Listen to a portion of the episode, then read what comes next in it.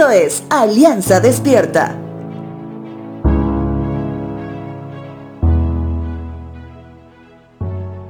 ¿Alguna vez alguna persona se despidió de ti diciéndote, cuídate mucho por favor?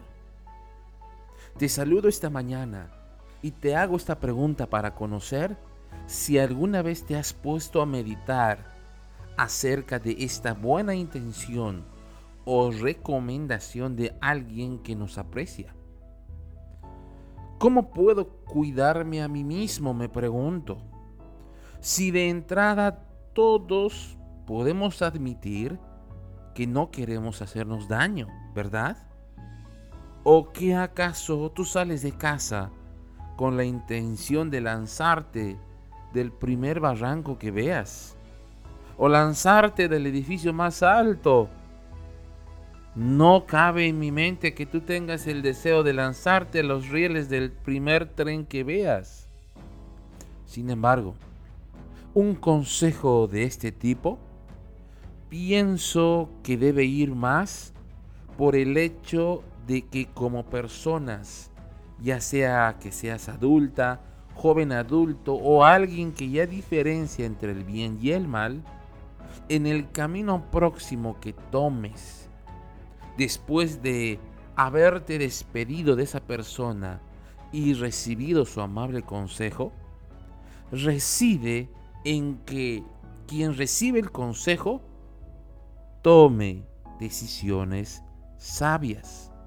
Es decir, que sepa diferenciar qué camino debe tomar.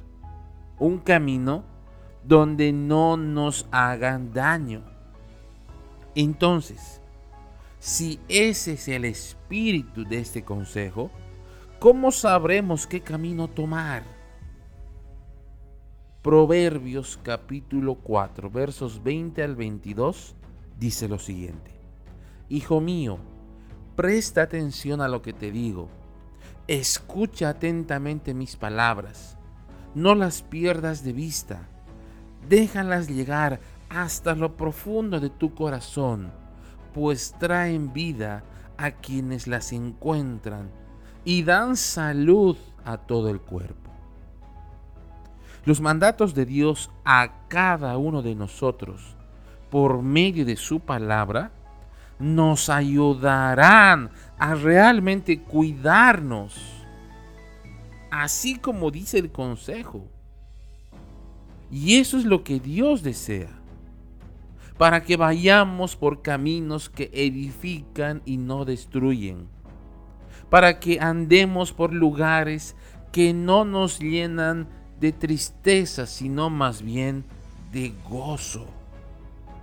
La próxima vez que alguien te diga, cuídate cuando se despida de ti, y si no colocas los mandatos de Dios para tu vida de manera detallada para el tiempo que estás viviendo, acércate a su palabra, lee sus mandatos y encuentra un sabio consejo para este día y para los que vienen.